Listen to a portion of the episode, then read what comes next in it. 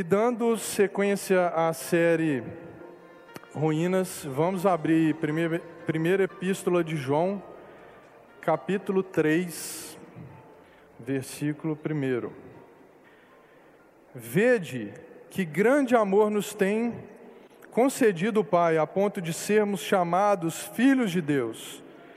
E, de fato, somos filhos de Deus. Por essa razão, o mundo não nos conhece porquanto não o conheceu a Ele mesmo. Amados, agora somos filhos de Deus e ainda não se manifestou o que haveremos de ser. Sabemos que quando Ele se manifestar, seremos semelhantes a Ele, porque haveremos de vê-lo como Ele é. E assim mesmo se purifica todo que nele tem essa esperança, assim como Ele é puro. Todo aquele que pratica o pecado também transgride a lei, porque o pecado é a transgressão da lei.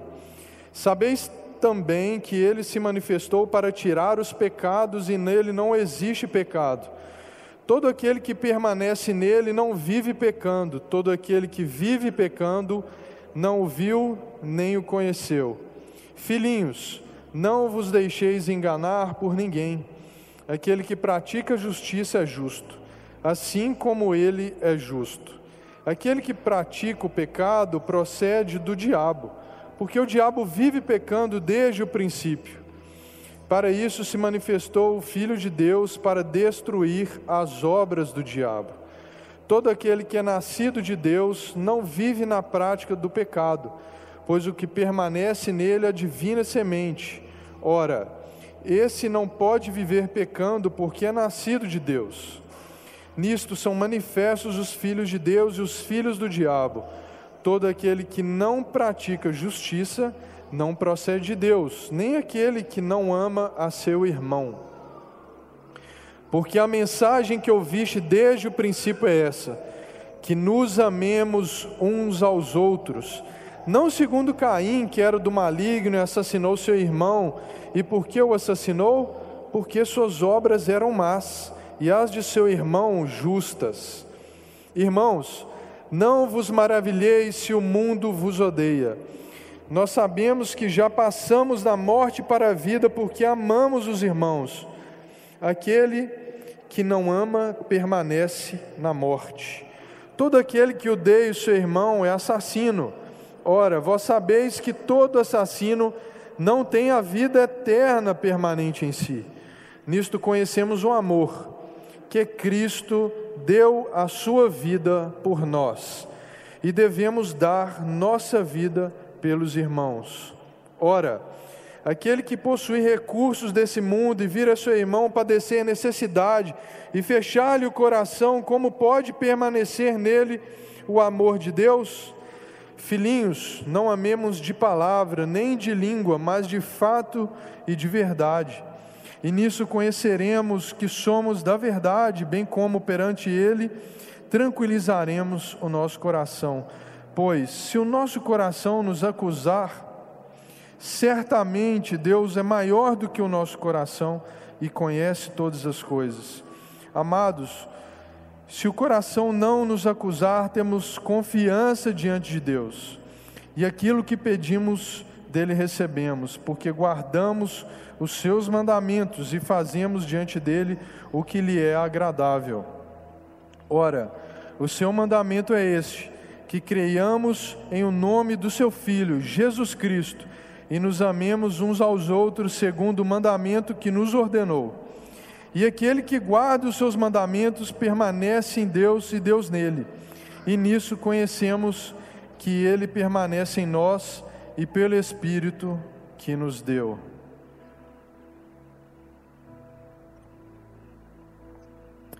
Deus,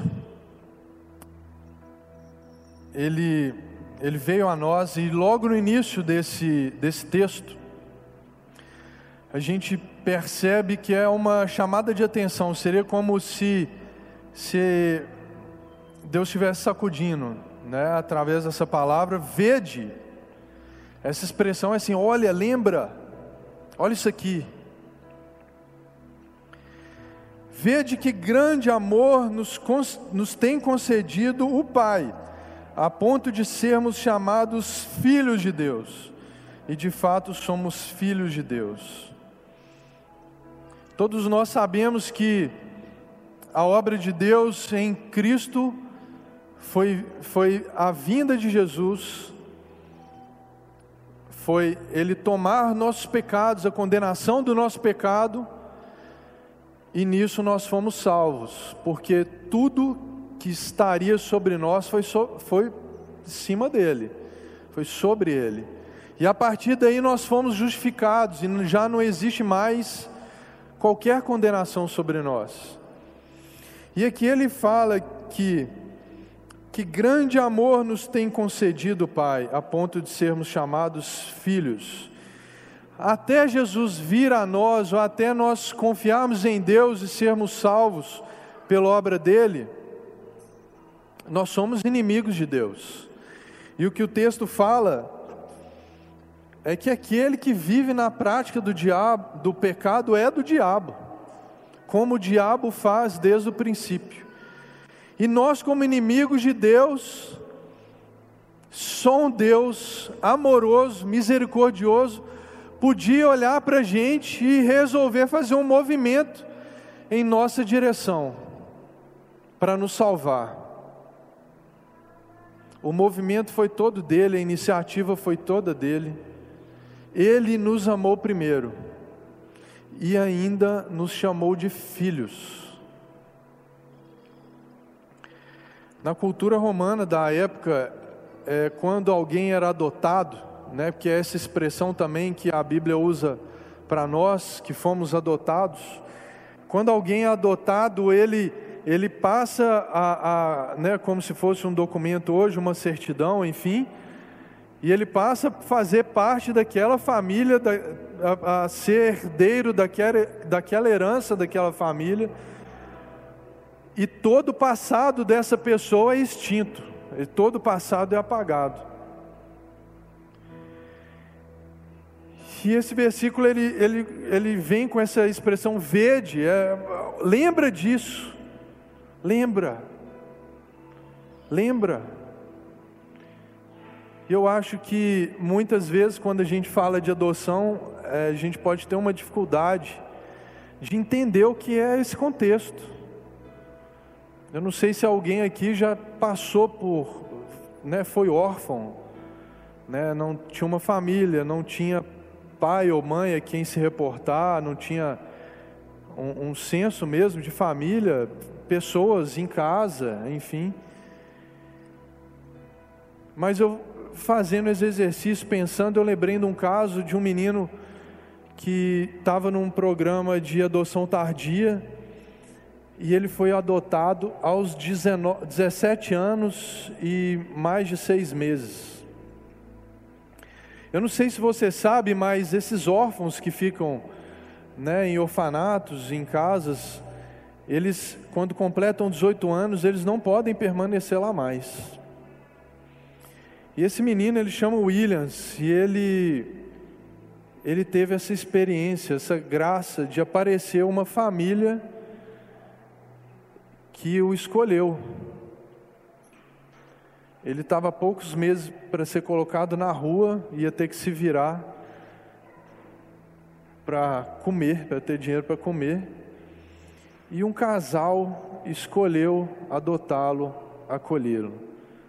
Hoje, inclusive, ele morava em Recife, hoje ele foi adotado por um casal de Belo Horizonte, que hoje ele cursa a universidade, tem uma família que o ama e o mais legal é que quando é, você ouve o testemunho dos pais contando, o Williams levou, levou os pais para a igreja. Então é, são desígnios de Deus que, que cumpre né, da, da mesma forma. E assim, da mesma forma, Ele fez conosco. A gente era inimigo de Deus e estava condenado à perdição, condenado à morte. E ele fez essa, esse movimento até nós.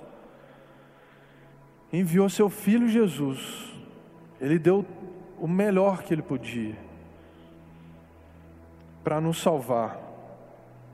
Por isso fala: de fato somos filhos de Deus. Por essa razão o mundo não nos conhece, porque não o conheceu a Ele mesmo. Aqui esse conhecer é que eles não, os religiosos da época não reconheceram Jesus. Jesus veio, viveu entre eles, operou milagres, conviveu, e os religiosos daquela época, a grande maioria, não o reconheceu como Senhor e Salvador, não o reconheceu como aquele que veio para salvar, o Messias.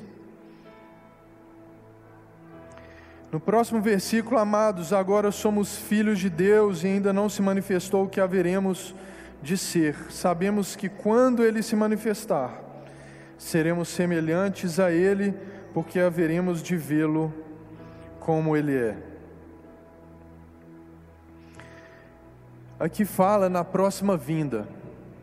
É, a gente leu aqui um pouquinho para frente essa luta do homem, a nossa luta contra o pecado, com relação à purificação.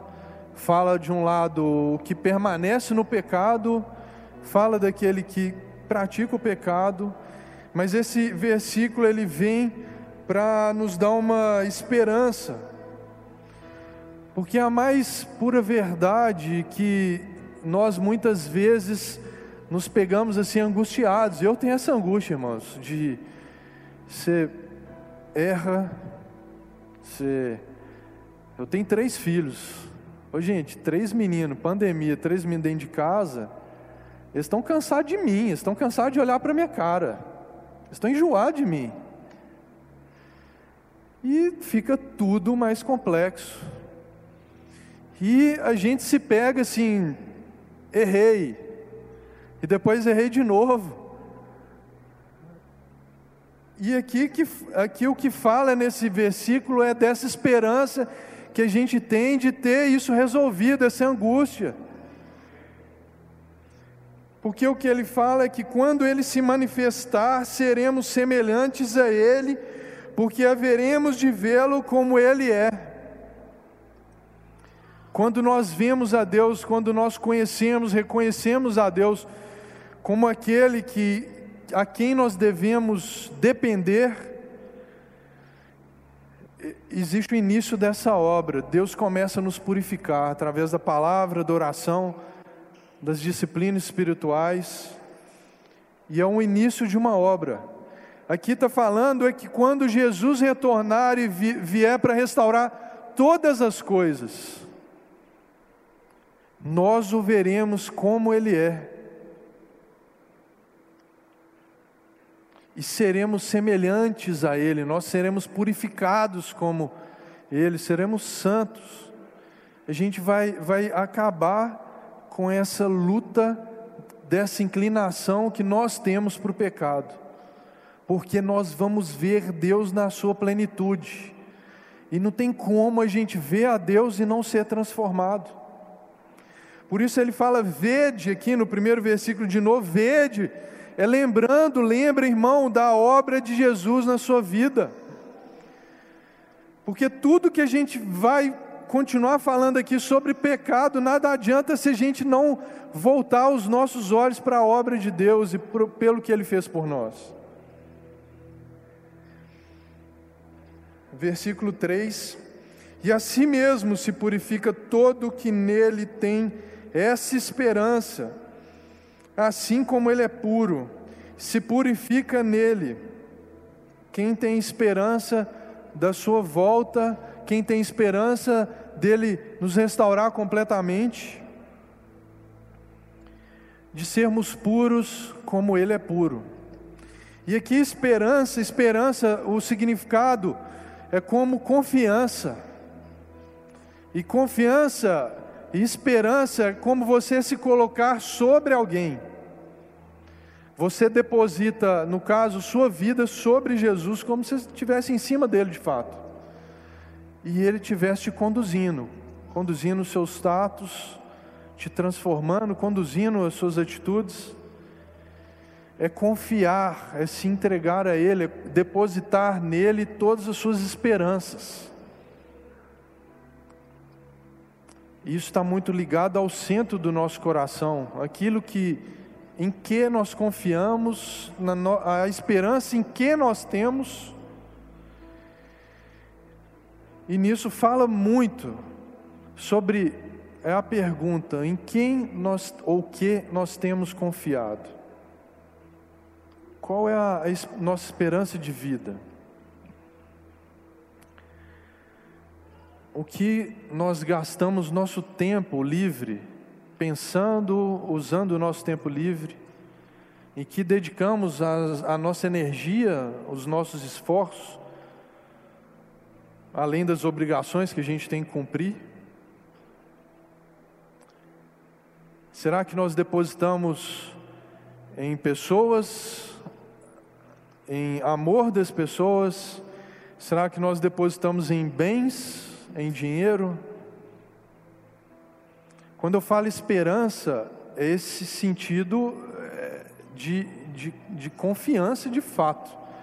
Que se você tem algum dessas áreas abalada, você perde o chão completamente. Não é que você, é problema você ficar triste por algum, enfim, algum, alguma coisa que aconteceu em uma dessas áreas. Mas que Tim Keller fala que Todas essas coisas são coisas boas. Dinheiro é bom. Pessoas que nós amamos, que amam a gente, são bons e a gente tem que ter também. Bens. O problema é quando a gente distorce isso e coloca, tira a nossa confiança de Deus e coloca em alguma dessas coisas. Muitas vezes nós colocamos o nosso casamento, o nosso cônjuge, e a gente sufoca o nosso cônjuge, porque o nosso cônjuge tem que ser aquele que vai redimir todos os nossos problemas, aquele que vai redimir todas as nossas angústias, a gente coloca sobre ele e ele tem que aguentar. A gente tira de Deus essa figura de confiança, esperança e coloca sobre alguém. E quando a gente faz isso, a gente esmaga qualquer pessoa. E esperança fala desse coração que caminha com Cristo e coloca nele toda, toda, toda a, a possibilidade de salvação.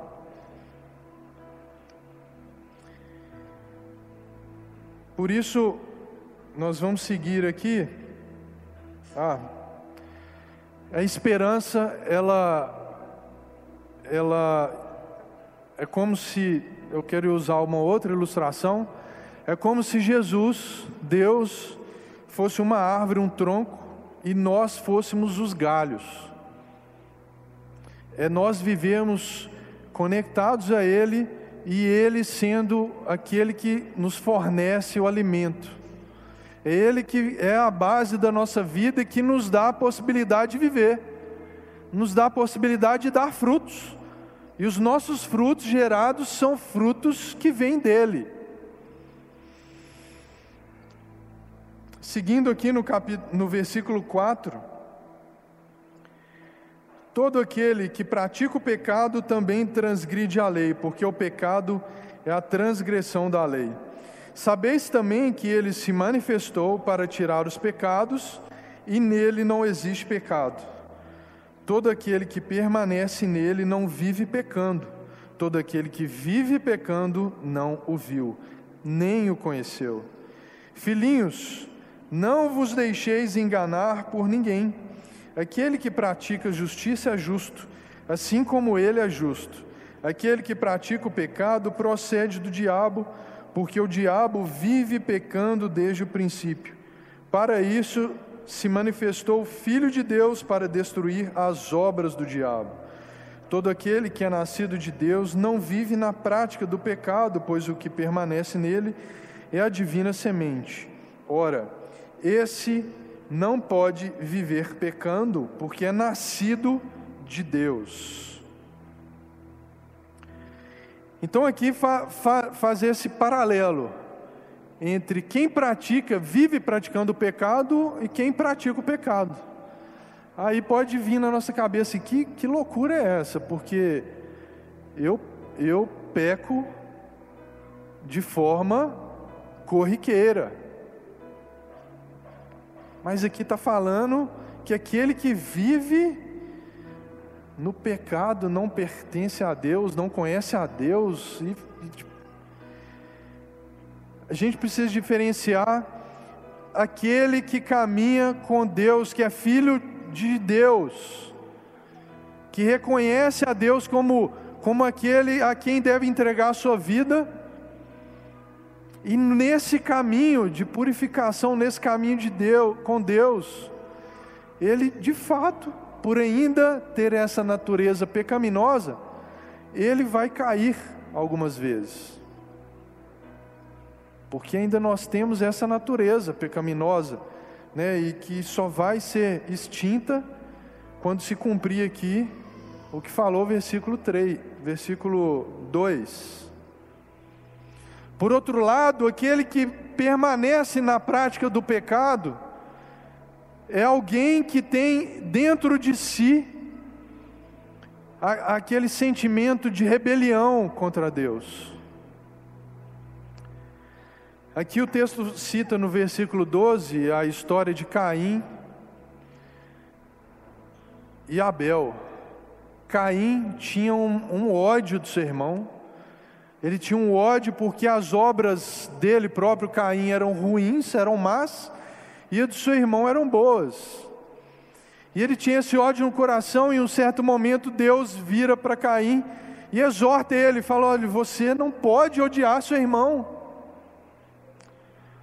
Mas Caim é esse que vive na prática do pecado, e quando ele foi exortado, a reação dele para com Deus, ele simplesmente se vira para Deus, mantém aquele ódio do irmão até ele chegar a matar o irmão.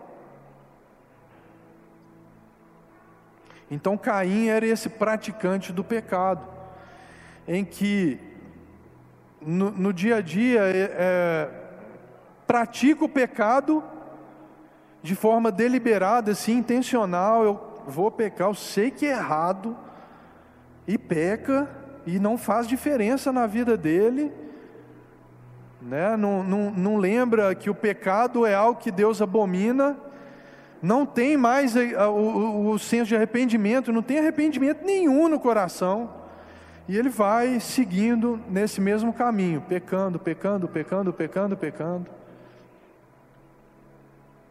Essa é a diferença. Os filhos de Deus, eles, eles ainda pecam, mas eles se arrependem, eles se dobram diante de Deus, eles percebem a sua vulnerabilidade diante de Deus, de que só Deus pode, pode salvá-lo.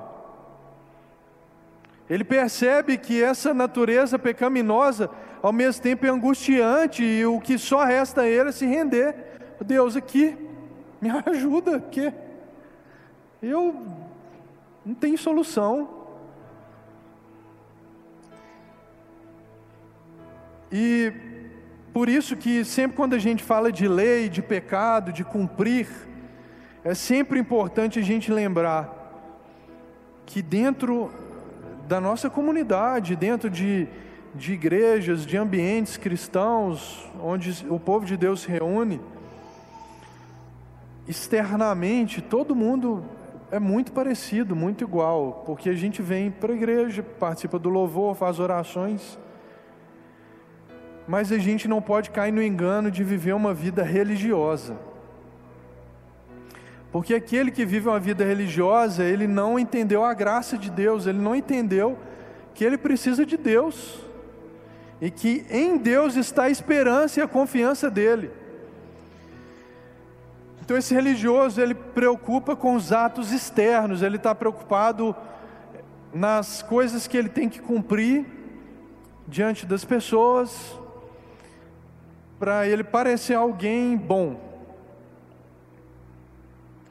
E ele acha que com essas atitudes ele vai ser merecedor da sua salvação ele vai achar que se ele cumprir isso, ele faz um checklist lá virtual, na sua cabeça ele cumprir isso e se isso, ele é uma pessoa boa, ele se considera bom o suficiente para ser salvo pelos seus atos. Ele é um mero cumpridor de regras.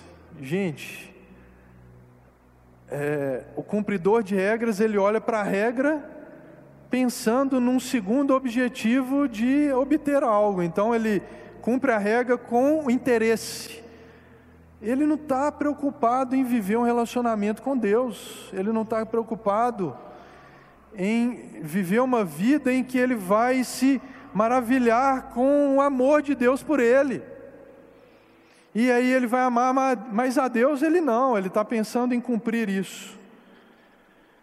E é doentio, porque você cumprir, viver para cumprir regras, é algo horrível, porque é seco, é frio.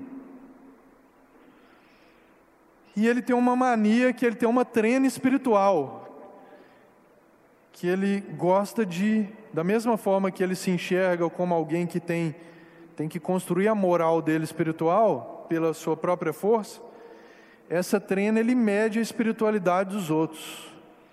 Então ele fica examinando os atos das pessoas, é, é o que a Bíblia fala de julgar, ele é o julgador, ele, ele vive tanto nessa ótica do, do, do, do de cumprimento de regras, de moralismo, que ele também faz isso com os outros.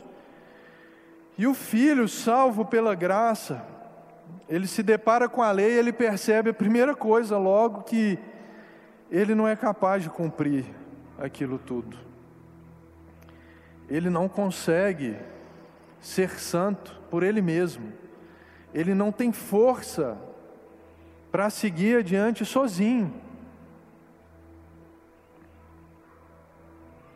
Ele reconhece a sua vulnerabilidade, sua dependência, sua necessidade de Deus, e nesse reconhecimento, é o que eu falei, ele fala: Deus aqui, me pega pela mão. E nós conhecemos a Deus, reconhecê-lo é isso, Deus. Preciso do Senhor na minha vida, não, não consigo, não consigo, me ajuda, me conduz, seja minha base sólida.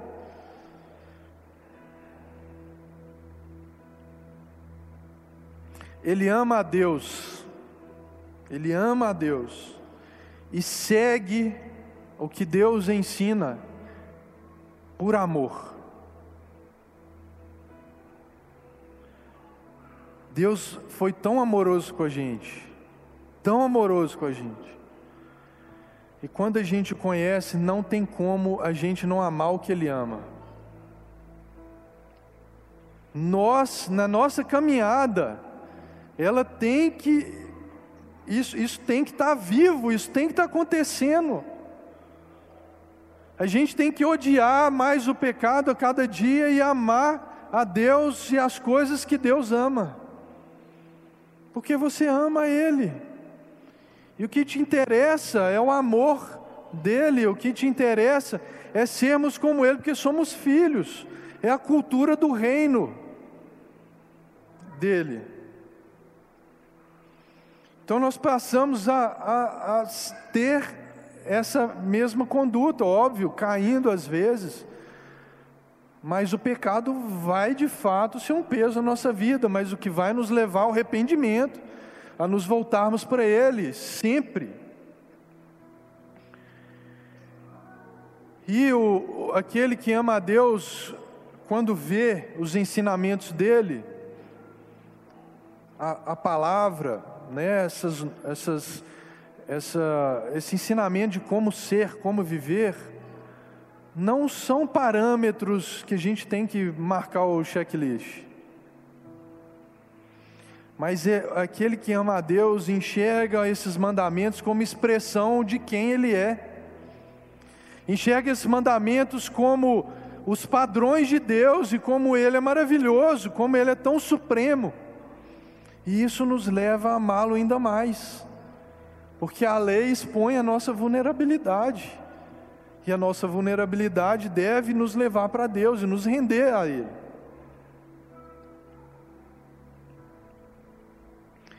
Por isso que a gente deve sempre lembrar do estamos vivendo na prática do pecado, permanecendo no pecado.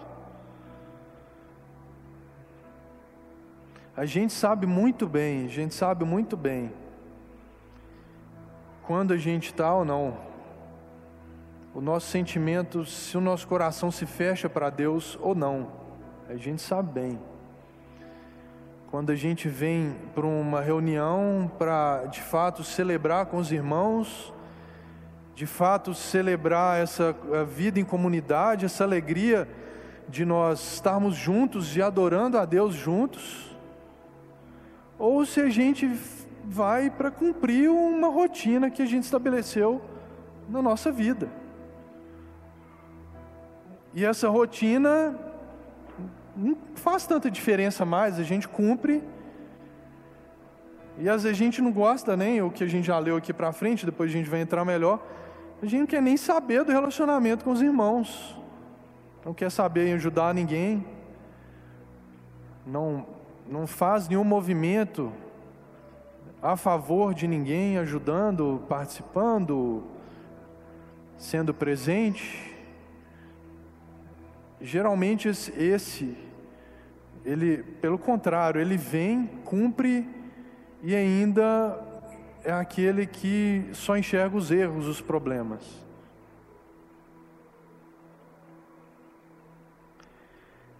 E seguindo aqui,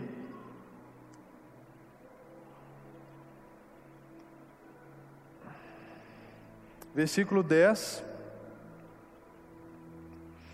Nisto são manifestos os filhos de Deus e os filhos do diabo.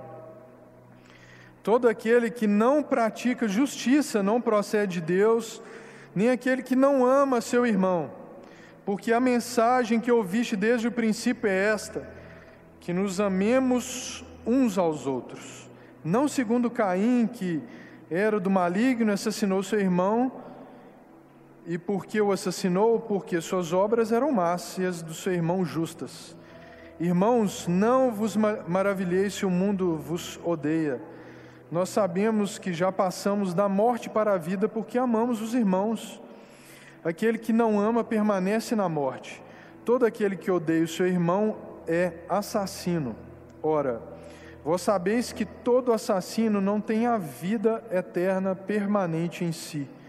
Nisto conhecemos o amor que Cristo deu a sua vida por nós e devemos dar, nós, dar nossa vida pelos irmãos. Ora, aquele que possui recursos desse mundo e vira seu irmão padecer necessidade e fechar-lhe o seu coração, como pode permanecer nele o amor de Deus? Filhinhos, não amemos de palavra nem de língua, mas de fato e de verdade.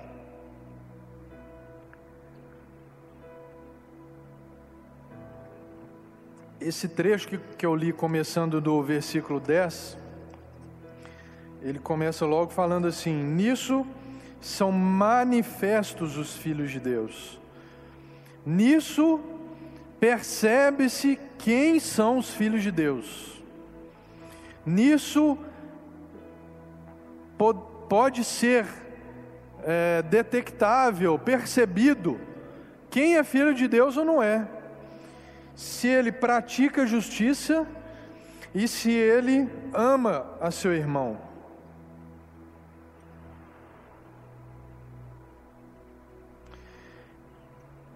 O amor, ele tem algumas características e ele nos foi exposto em Jesus. Por isso eu queria reler, dar uma ênfase nesse versículo 16.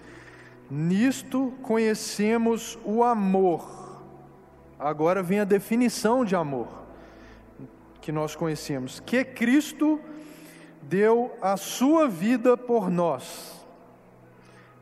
Nós conhecemos o amor em Cristo. O nosso conhecimento do amor vem através dele, da obra dele. O nosso padrão de amor é ele e é a forma como ele nos amou é que devemos viver e amar nossos irmãos. E depois fala, né, na segundo, na parte B do versículo, depois do ponto e vírgula. E devemos dar nossa vida pelos irmãos. Então ele nos amou primeiro, ele nos mostrou o que era o amor, o padrão do amor, e assim, como consequência, nós devemos amar os nossos irmãos. O fruto daquele que, que ama a Deus é amar seu irmão. Isso a Bíblia está repleta de versículos que falam nesse sentido. Não tem como amar a Deus se você não ama o irmão que você vê. É a mesma natureza, você está no galho da árvore dele, na mesma natureza dele, com os mesmos objetivos, vivendo a vida em purificação que ele te amou, para você ser transformado, e como você vira e fala assim: Eu não vou amar o meu irmão.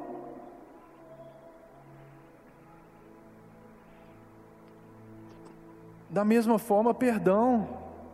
Como não perdoar meu irmão, se eu fui tão perdoado? Como é aquela parábola do credor incompassivo? Ele foi muito mais perdoado, por que, que eu não vou perdoar? E esse amor, ele tem essas características que Jesus nos mostrou.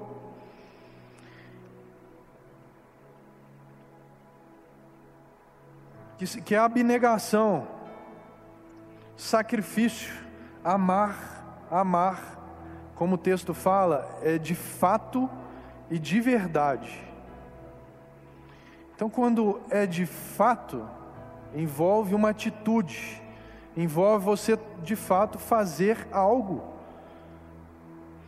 E esse amor sacrificial que Jesus entregou até a sua própria vida, muitas vezes envolve nos tirar de um dos deuses desses, desse século, que um dos dois, que é prazer e conforto, porque você ajudar alguém, você, na maioria das vezes, você tem que deixar de fazer algo que você queria fazer naquele tempo livre ou de ter um tempo em conforto. Você precisa abrir mão, não tem jeito. É um sacrifício. Mas porque nós amamos da mesma forma, nós devemos amar e aprender a amar da mesma forma como Jesus fez por nós. Outra característica é a compaixão que fala no versículo 17. E tem um, um, uma frase de Hernandes, Dias Lopes, que fala o seguinte: compaixão é abrir o coração antes de abrir as mãos, compaixão é abrir o bolso e não apenas a boca. Ou seja, a compaixão você ama, faz, porque você foi amado primeiro, Jesus te amou, o seu coração foi aberto para amar as pessoas, para fazer diferença na vida delas. E a partir daí você faz. Então Deus te ensinou, Deus te encheu desse amor e você quer amar as pessoas. Por isso é, é muito importante também, porque o religioso ele vai ele vai olhar para esse mandamento de amar o irmão e ele vai pensar só no mandamento. Ele vai falar assim: olha, eu vou eu vou fazer uma média com Deus aí, com os irmãos da igreja, com o pastor, e vou fazer isso aqui. Então ele está já, sabe, ele está fazendo o mesmo ato que um piedoso fez, alguém que ama a Deus, exatamente o mesmo ato. Mas para Deus não, não faz nenhum sentido, que ele está fazendo buscando recompensa alheia. Ele não faz ingratidão a Deus, ele está pensando em fazer média, está pensando é nele porque ele está amando pensando em retribuição. Essa é um, por exemplo, né, um outro exemplo de como o religioso ele pega o ensinamento que é espontâneo, que tem a ver com amor, tem a ver né, de dentro aquilo que Deus fez por nós e que a gente quer transbordar e torna isso uma regrinha. Então nós devemos ter compaixão. E de fato, gente, que nessa expressão de amor, seja tempo, né? Eu, assim, celular hoje, eu acho que é muito fácil, você consegue falar com qualquer pessoa muito rápido. Mas ele distanciou a gente demais, porque existem ocasiões na nossa vida de pessoas próximas, irmãos, em que a gente não vai fazer por mensagem de celular, não. A gente tem que estar do lado das pessoas. A gente tem ocasião que é o calor que vai resolver o calor humano. que você precisa se colocar do lado de alguém nem para falar também não, é para ouvir, para estar tá perto, para ouvir o lamento dele. E não existe nada melhor para a vida de um cristão, né? entenda essa força de expressão, nada melhor, mas é uma das coisas muito necessárias da nossa vida, nessa caminhada, cai, levanta, cai, que é de fato a gente ter pessoas em que a gente vai chamar, oh, cara, vem aqui em casa, velho. Essa você vai falar no ouvido dessa pessoa duas horas, porque você está precisando de alguém para te ouvir. Eu vivi isso muito, né? Meu filho Bernardo, ele nasceu com. Eu sempre conto porque é, um, é algo que é uma vivência muito forte. Ele nasceu com 26 semanas e ficou na UTI muito tempo, muito tempo. Ele ficou 105 dias, entubou, enfim, tudo. Quase morreu é, várias vezes. E nesse período eu falo que se não fosse os irmãos para me ouvir, eu não sei como seria. Foi difícil, foi muito difícil. Mas essa válvula, Bruno, na época, Bruno Arruda, Pipe, eram os, os, os, dois, gente, me ouviram muito. E assim, né, para eu me sustentar nesse tempo, mas eles tiveram que dedicar tempo. Eles tiveram que falar: não, deixa eu parar o que eu tenho que fazer, cumprir o que eu tenho que cumprir e estar tá com Ele. Então, o amor ele envolve esse, esse ato, né, essa ação. É, C.S. Lewis fala que amar toda gente em geral pode ser uma desculpa para não amar ninguém em particular. Então a, a, a, gente fala assim: eu amo todo mundo, eu amo os irmãos, eu não odeio ninguém, como o texto aqui falou, que se você odeia alguém, você é assassino. Então eu não odeio ninguém, eu, né, eu não tenho, nunca tive problema na igreja com ninguém. Isso pode ser uma mera desculpa para você não amar quem seus olhos estão te apontando que está precisando. Quem Deus colocou ali no seu caminho, como quem necessita de uma ajuda, de um abraço, o, o bom samaritano, ele estava andando no caminho, e o próximo que o texto nos ensina, estava ali no caminho dele. E os religiosos todos foram cumprir seus deveres de religiosos e não ajudaram ele. E o samaritano era ainda um povo inimigo do, do judeu. Mas ele viu o outro próximo e parou e ajudou. E uma outra citação que fala: Não há vocação mais estimulante para o cristão do que ser um libertador de pessoas, mediante expressões de amor humano, divinamente inspirado. Não há nada, não há vocação mais estimulante. Irmãos, o nosso desejo, o nosso foco, o nosso alvo é da gente conhecer a Deus cada dia mais e chegar a um ponto que que a gente vai falar, Deus, eu quero, o que eu quero cumprir aqui na terra é de fato amar, amar as pessoas e fazer o que o Senhor tem para mim para fazer. Estou falando para você abandonar seu trabalho, não. Estou falando na sua vida, no seu trabalho, no seu, no seu cotidiano. Não há vocação mais estimulante para o cristão do que ser um libertador de pessoas mediante expressões de amor humano, divinamente inspirado. É aquele que a gente lê um texto, a gente faz uma oração e Deus de fato nos inspira a amar, a transbordar esse amor para as pessoas. Eu acho que não existe nada, nada, nada.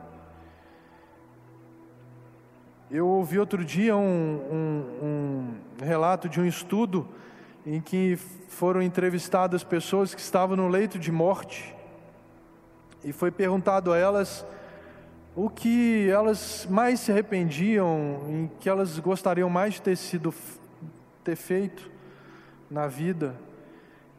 E, e todo, todas as respostas tinham a ver com pessoas.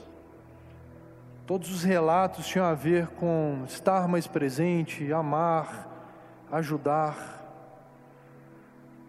E esse estudo nada mais retratou a vontade de Deus para nós, como filhos, que é de fato sermos pessoas que amam, de não ser pessoas que somente têm coisas, ou pessoas que as coisas os têm, mas que são pessoas que amam os outros.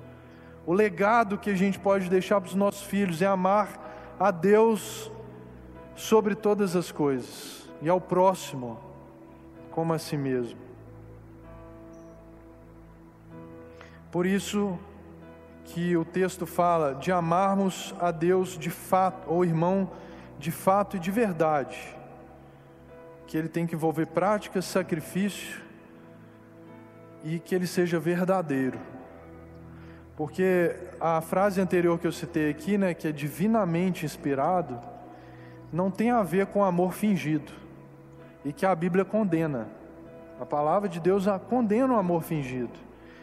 Então, se a gente pratica o amor fingido, é que a gente está buscando reconhecimento, a gente está buscando outros objetivos, se não responder ao amor grande que a gente recebeu de Deus. E agora no, no versículo 19, até o fim. E nisto conheceremos que somos da verdade, bem como perante Ele tranquilizaremos o nosso coração.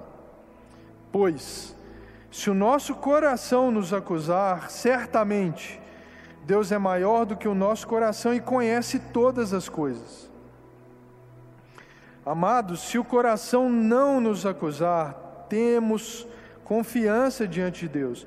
E aquilo que pedimos dele, recebemos porque guardamos os seus mandamentos e fazemos diante dele o que lhe é agradável. Ora, o seu mandamento é esse: que creiamos em o nome do seu Filho, Jesus Cristo, e nos amemos uns aos outros, segundo o mandamento que nos ordenou. E aquele que guarda os seus mandamentos permanece em Deus e Deus nele. E nisso conhecemos o que ele permanece, que ele permanece em nós pelo Espírito que nos deu o, esse, o início né, desse último trecho que eu li, ele fala, é como se estivesse mostrando para a gente, é, né, nessa caminhada aqui do texto, chega aqui e a gente está meio confuso. Ele fala, tá, beleza, mas eu caminho com Deus, eu tenho minhas quedas, mas eu sinto meu coração muitas vezes me condenando. Como é que eu sei se eu sou filho de Deus ou não? Como é que eu sei se eu estou no caminho ou não, ou se eu estou permanecendo no pecado? E Deus mostra aqui que muitas vezes esse coração nosso, mesmo a gente caminhando com Deus, o nosso coração é enganoso. E muitas vezes a gente está nessa caminhada honesta, íntegra diante de Deus, mas aí quando a gente pratica um pecado, esse pecado ele vem sob um peso de condenação para a gente que nem Deus está colocando sobre a gente ele é um acidente que a gente precisa se arrepender e orar e pedir a Deus restauração e a gente seguir na caminhada. Só que às vezes a gente com essa com esse pensamento, essa forma de viver, às vezes que vem na gente religioso, a gente se autocondena. E a gente passa a ser mais a gente passa a se condenar mais do que Deus está pedindo, e ele fala assim para a gente: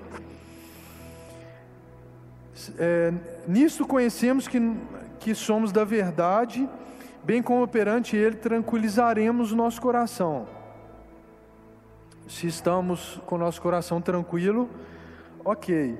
Pois, se nosso coração nos acusar, certamente Deus é maior do que o nosso coração e conhece todas as coisas. Se a gente está se autocondenando, se a gente está carregando um peso de um pecado que já foi perdoado, já foi vencido, Deus está falando assim, filho, eu já conheço o seu coração melhor do que você mesmo.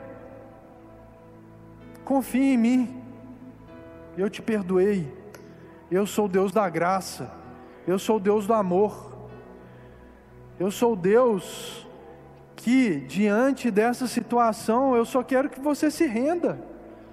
Quando vier condenação, meu irmão, é isso que esse texto fala aqui. se renda diante de Deus, se Deus é o Deus de graça. Reconheça a sua dependência dEle. Porque o que vive na prática do pecado, ele vive em rebelião. Ele não vai chegar a ter esse sentimento. Deus me ajuda, ele não vai, ele não vai chegar nesse ponto. Então continuemos o nosso caminho e, e sempre devemos lembrar da obra de Jesus que nos levou, nos trouxe o perdão e removeu toda a condenação. O nosso coração é enganoso. E muitas vezes ele vai julgar a gente para baixo. Estou falando aqui que tem que viver para cima, não, mas ele vai, às vezes, por esse pensamento religioso que às vezes a gente volta a ter, a levar a gente para essa condenação de algo que já foi perdoado.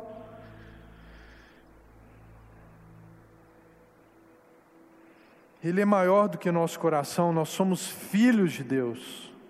E ele fala: Você é meu filho, eu te amo e eu conheço o seu coração. Filho, fica tranquilo. Eu conheço, eu sei que você está errando. É um acidente, é um, é um percurso, mas continua, vem, continua o seu caminho.